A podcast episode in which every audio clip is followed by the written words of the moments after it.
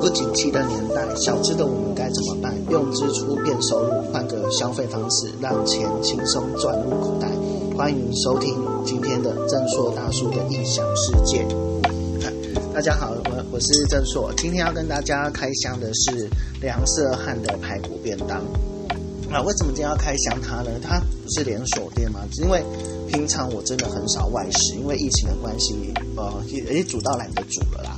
所以今天想说，先来吃这个看看。那梁色汉的排骨便当，基本上它的价位来说不便宜，一个要一百一十块。然后所以想说，哎，那到底好吃在哪？贵在哪里？我们吃看看嘛，对不对？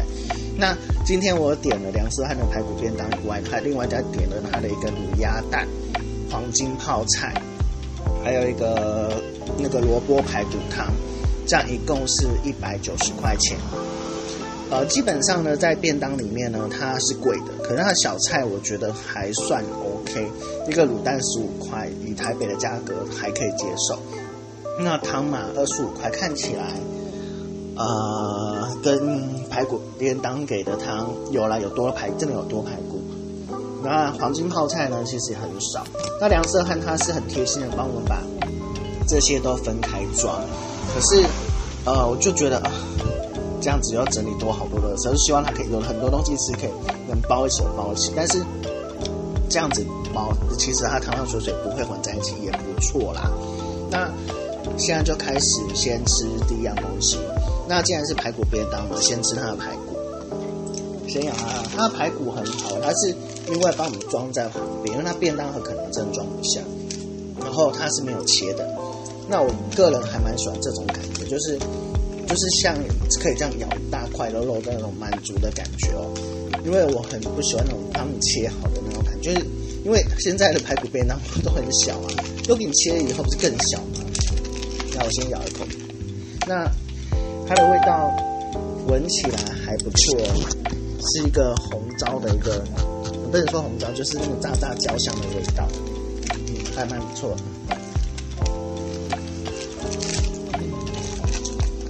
它肉是有厚实感，有嚼劲的。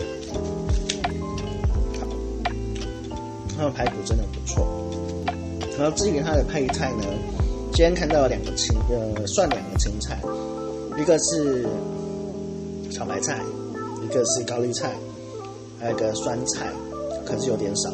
然后因为我很喜欢吃酸菜，还有那个玉米粒、豆轮，然后我在最后再放上我自己的那个卤鸭蛋，还有点那个黄金泡菜。让我先吃看看它的菜。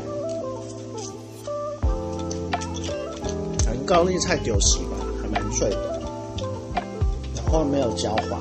然后那绿色的这个小白菜也还可以。然后它的豆仁，嗯，还蛮入味的。然后我最喜欢的酸菜，味道还够。但是其实这样子感觉的是，它分量不会很多。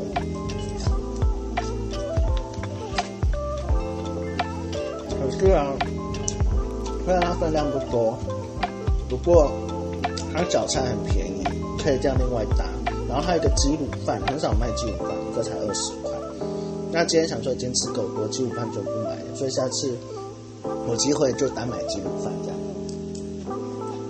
然后它的黄金泡菜也试看看，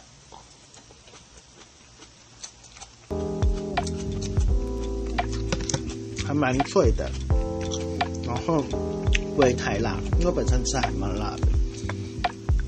酸酸的，二十但二十五块，你觉得这分量有点少？因为泡菜现在都很贵吧。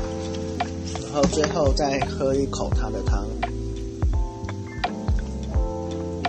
嗯，它刚才我说它的汤的分量啊，跟外面那个排骨便当一样，就是那种送的那样子，可是真的味道很浓郁，很好喝哦。所以我还是会去回购。我现在很多人都回家说，外面车子真的很多，很多很多杂音。不晓得大家吃饭了没？那今天跟大家简单开箱下梁色汉的排骨便当。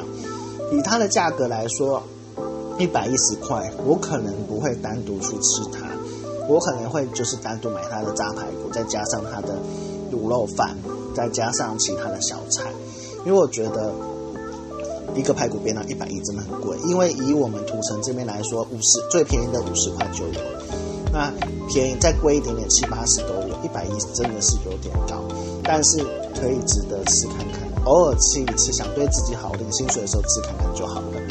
那今天就跟大家介绍到这边那我要开始用长龙祝大家用船愉快拜拜。